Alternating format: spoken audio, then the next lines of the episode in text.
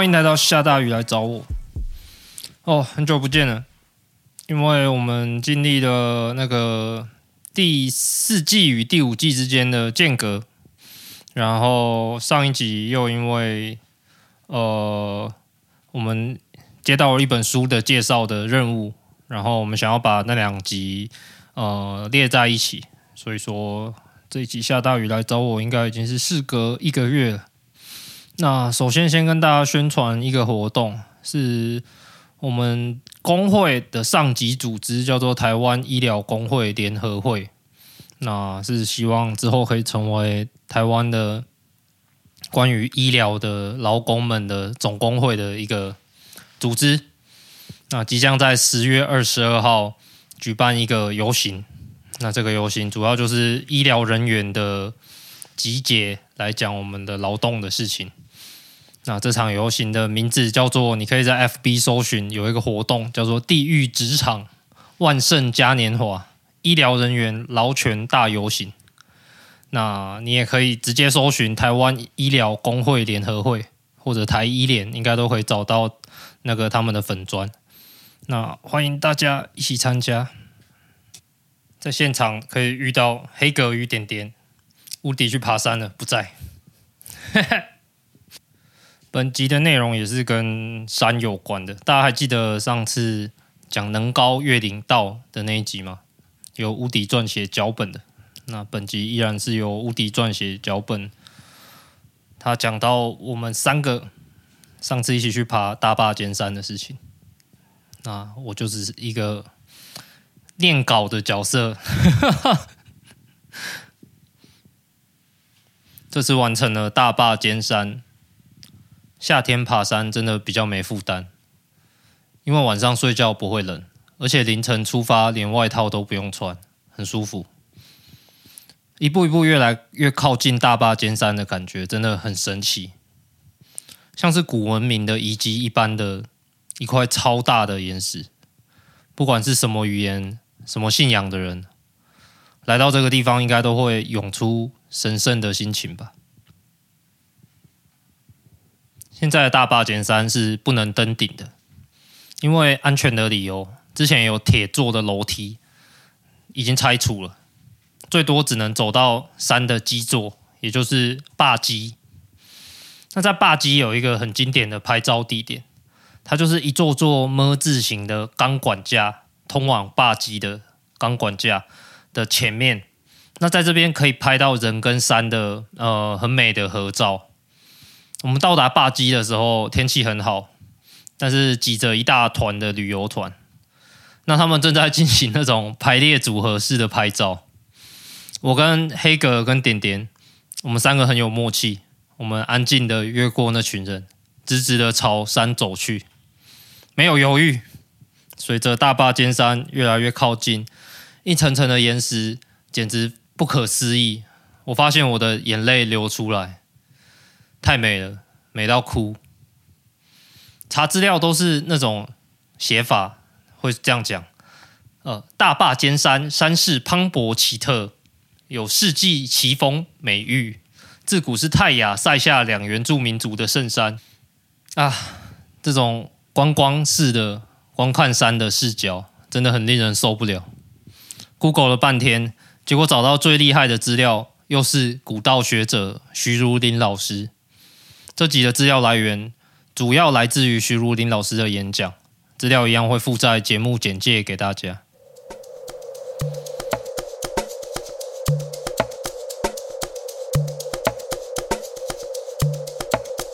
故事要从泰雅族大迁徙开始讲。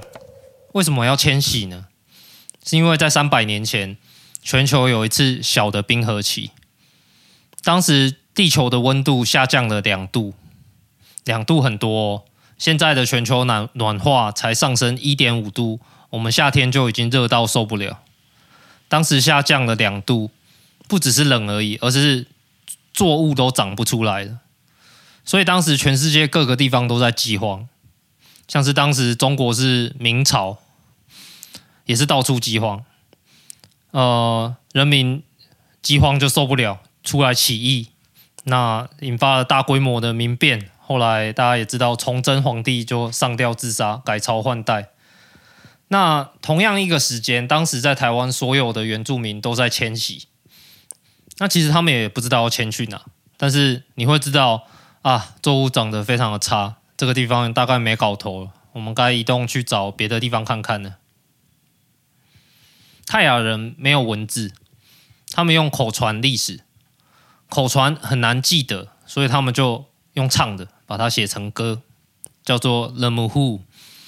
有一个研究者叫做于景福，他把这些歌记录下来，其中一首歌就是在唱这个大迁徙的故事。这首歌说，有一天人们聚集，卜塔跟大家说：“我们继续守着这个地方，守着祖灵。”我们的后代子孙就要仰天叹息了。这个意思就是说，他们决定要开始迁移了。这首歌唱得非常的仔细，把他们迁移的路径都一一的讲出来。他们原本住的地方住在北港溪流域，在雪山山脉中段的东侧。北港溪那边有一块大石头，那那个地方就叫做瑞岩社。瑞岩就是很大的石头。他们从瑞岩出发。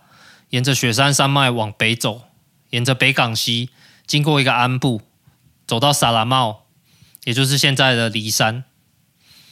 到了梨山，已经是大甲溪流域这边了，环境其实蛮好的，所以就有些人留在这边定居。卜踏是领袖，就跟他的朋友沿着大甲溪继续走，走到大甲溪的源头，就是思源垭口。思源垭口的另一头就是南阳溪流域了。那思源垭口这边其实很好，地势平缓，溪又很浅，但是太冷了，小米没有办法生长。从寺院垭口看过去，可以看到两个不错的地方，一个是南山，一个就是对岸的四季。有一些人就过去那边定居了，但是卜塔带着儿子们继续走，他们从寺院垭口转向西北，越过桃山北边的林线，来到塔克金溪，也就是现在的尖石乡。塔克金溪就已经是淡水河流域了，他们真的走得超远，从北港溪走到思源垭口，再转到塔克金溪，走这条路径，只要一越过桃山北侧的林线，就会马上看到前方耸立着一座巨大不可思议的大霸尖山。我想他们当时应该很震撼吧。总之，他们来到镇西堡，终于找到一个不错的地方，就决定在这边建立部落。卜塔一家到了镇西堡。走这么远，想说终于到了没人的地方，他们就开始烧垦。没想到有人跑来，是谁？是斯卡马运。斯卡马运泰雅语就是人很多的意思。根据考证，就是现在的赛夏族。哇，本来淡水河流域就是赛夏族在住的，因为地很大又肥沃，住了一大堆人。后来泰雅和赛夏发生了一些冲突，卜塔派儿子去原本的部落。跟大家说，哎，我们找到了一个新的很棒的地方，超大超好，你们全部都来吧。后来就来了一大堆赛亚人，哎，不是赛亚人，哈哈，是泰雅人，把赛夏族打爆，一路追到接近石门水库的地方才收手。卜塔的儿子于是就在各地建立新的部落：太冈社、秀峦社、霞卡罗社和镇西堡社。从此以后，整个北台湾都是泰雅。他们从原本在北港西小小地方，到后来散布尖石、大同、南澳，整个北台湾，而大霸尖山就耸立在这些部落的中央。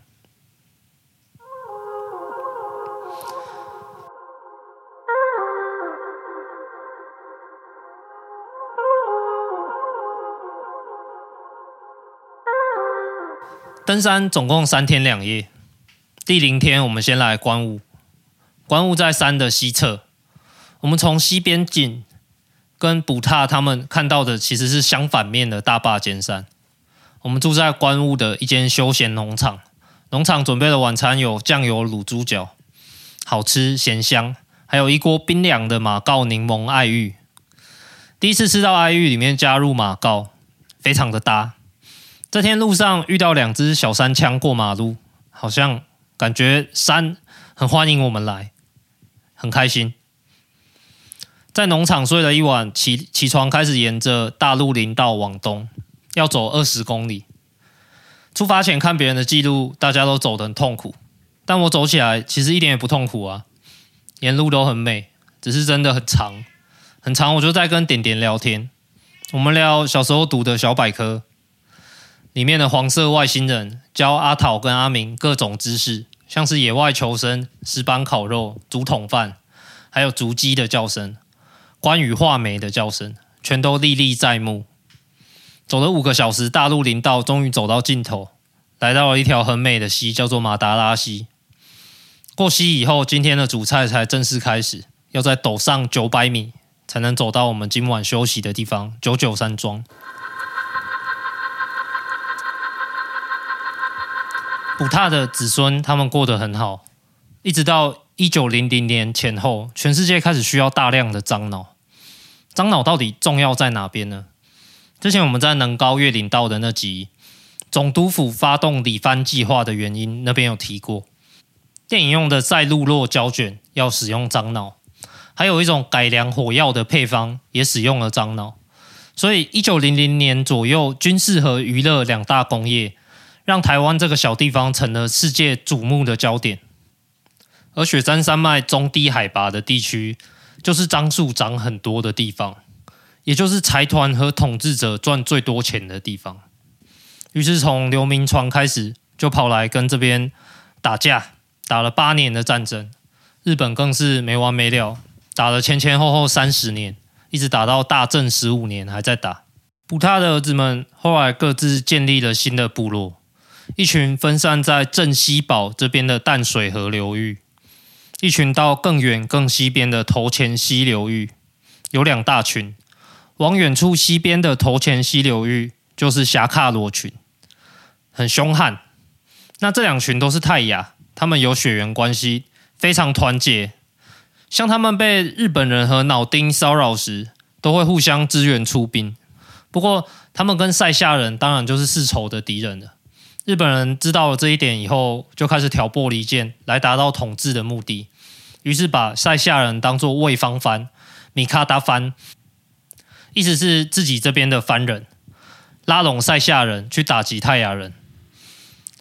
后来大家都知道，日本总督佐久间卓马泰 （Sakuma Samata） 开始了他的五年理蕃计划。除了泰鲁阁那边的战场，其实也同步开打北部淡水河流域这边。大正元年就是开打的第一年，日本先打淡水河流域的吉纳吉群，隔年打霞卡罗群。期间，日本都死很多人，不过总算是打下来。霞卡罗群的爱勇路就是在这次战争期间开的，也就是现在大家赏风很热门的霞卡罗古道。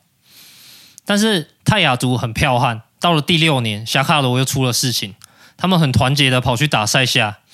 第九年又来一次，霞卡罗又去打赛夏人，这次还杀了赛夏头目的女儿，赛夏气都气死了。日本人利用这个机会，联合赛夏出击，把大泰雅部落大杀一笔。其中一些比较早投降的吉纳吉被收编成卫方番，另一些死不投降就被赶走。当时的霞卡罗群就被赶去超级远的马达拉溪的上游。这边给大家听一段泰雅的口传歌谣 the moonwho 原本五踏的那首歌有版权我们播另外一首也是关于千玺的。五踏的版版本就附在节目简介大家可以自己去听听看。Lovey lovey moon 大雁印尼的那个安德拉西格鲁勒流木塞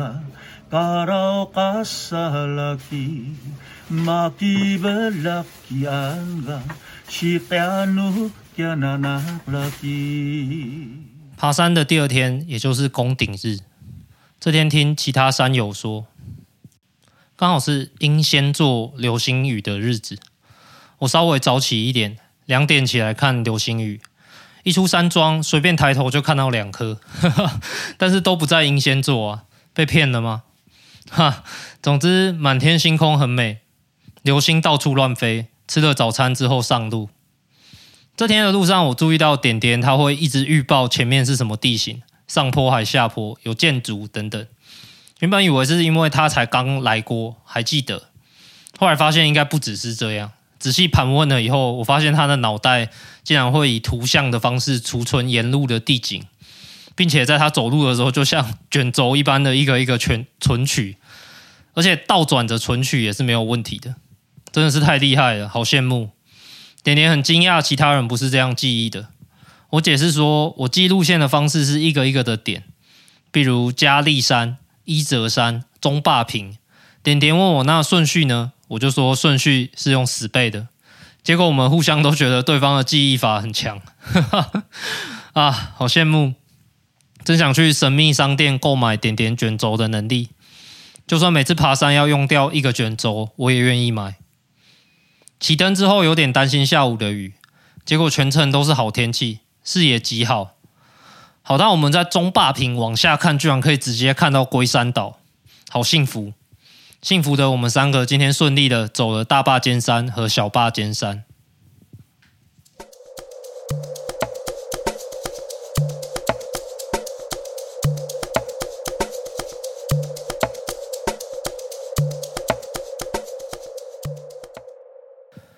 日本人统治台湾很重视台湾的山区，但是统治了三十年，一直到一九二七年，日本人才第一次登上了大霸尖山。就是因为霞喀罗群一直都在这边很不好惹的关系，后来霞喀罗群被赶去超远的马达拉溪的上游，那边很冷，没东西吃，他们原本的田地和谷仓都没了。但即使这样，他们还是一直抵抗。到了战争的第十五年，也就是大正十五年，饿死太多人，真的受不了，才跟日本人和解。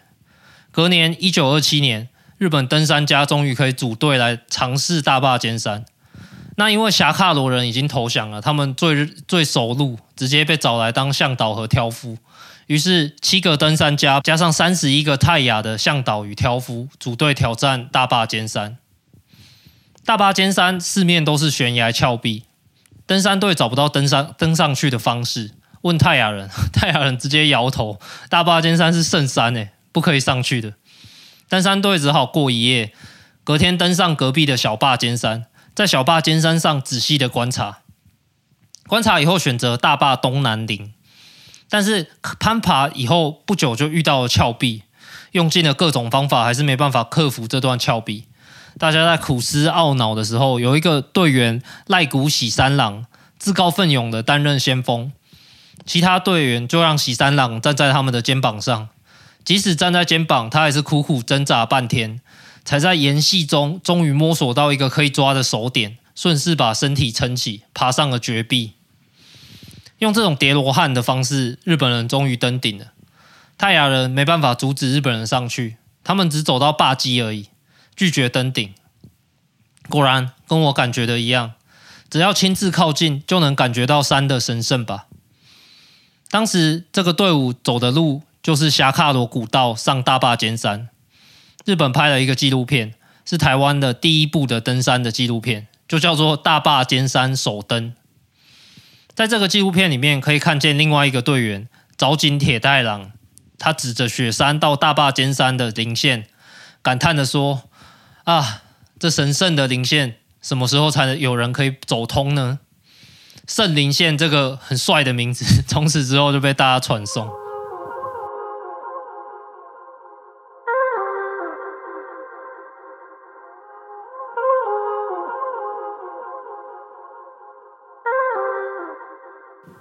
二战之后，国民党也是继续开发着台湾的森林，尤其是快木。在美国的金援之下，国民党在短短五年之间就开了长达七百公里的林道。我们爬山常常走什么什么林道，林道的意思其实就是砍树用的道路。也就是在这个期间，一九六三年，林务局开辟了大陆林道的东线和西线，很有效率的把桧木全部都砍光了。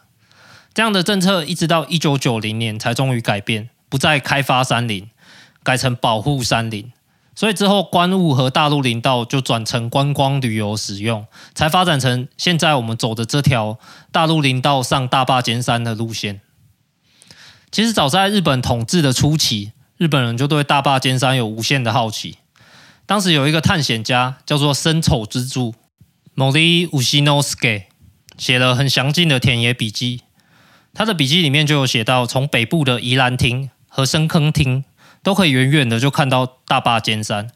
反过来，也就像是我们在登山路上可以看到龟山岛一样。很有趣的是，读生丑之助的笔记会发现，他走的路线都是尽可能沿着山的零线走。毕竟他是为了探险和军事的用途，都会希望可以走视野最好的路。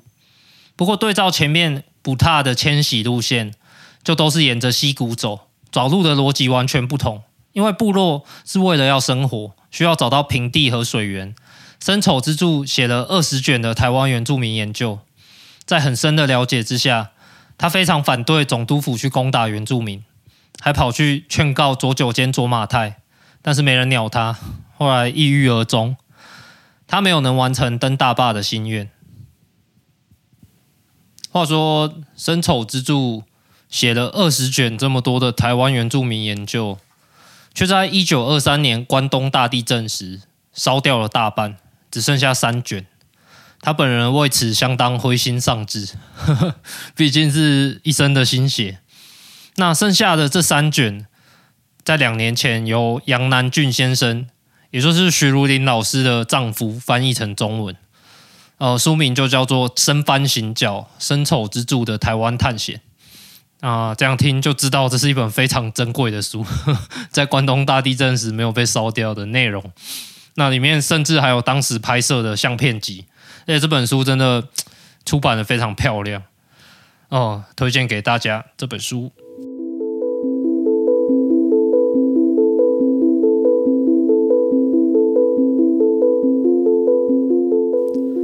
第三天下山途中，黑格把他在山屋闲闲没事查到的日本人叠罗汉登顶的故事讲给我们听，我们笑到不行。